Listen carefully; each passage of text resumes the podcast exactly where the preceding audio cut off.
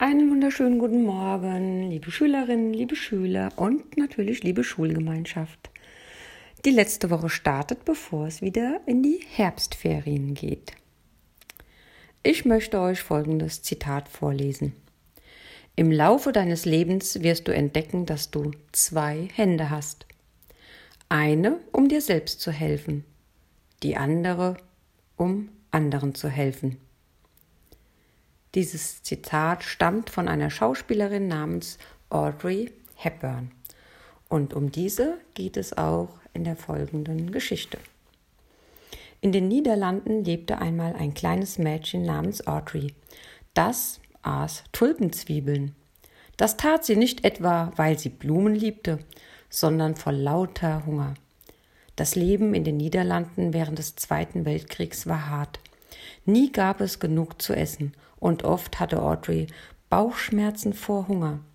Die Tulpenzwiebeln schmeckten nicht, aber wenigstens hielten sie Audrey am Leben. Später zog Audrey nach England und wurde Filmschauspielerin. In der ganzen Welt bewunderte man sie für ihre Eleganz und ihre strahlende Schönheit.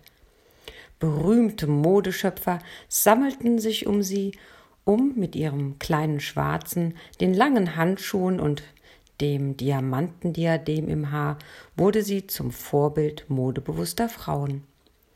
Als ihr berühmtester Film Frühstück bei Tiffany in die Kinos kam, wurde der Hepburn-Look beliebt und viele Frauen kleideten sich wie ihr Vorbild. Manche reisten sogar nach New York, um das berühmte Juweliergeschäft zu besuchen und genau an derselben Stelle zu stehen wie Audrey im Film. Doch Audrey wollte mehr aus ihrem Leben machen, als nur in Filmen mitzuspielen und für ihre Kleider bewundert zu werden. Sie wollte anderen Menschen helfen, vor allem armen, hungernden Kindern, Kindern, die ebenso hungrig waren wie einst sie selbst. Sie engagierte sich als Sonderbotschafterin bei UNICEF, derselben Hilfsorganisation, die auch ihr nach dem Krieg geholfen hatte. Kein Kind sollte solchen Hunger haben, dass es Blumenzwiebeln essen musste.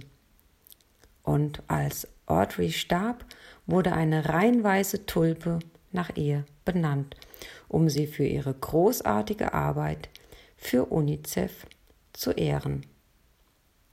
Ja, eine bewundernswerte junge Frau, wie ich denn meine.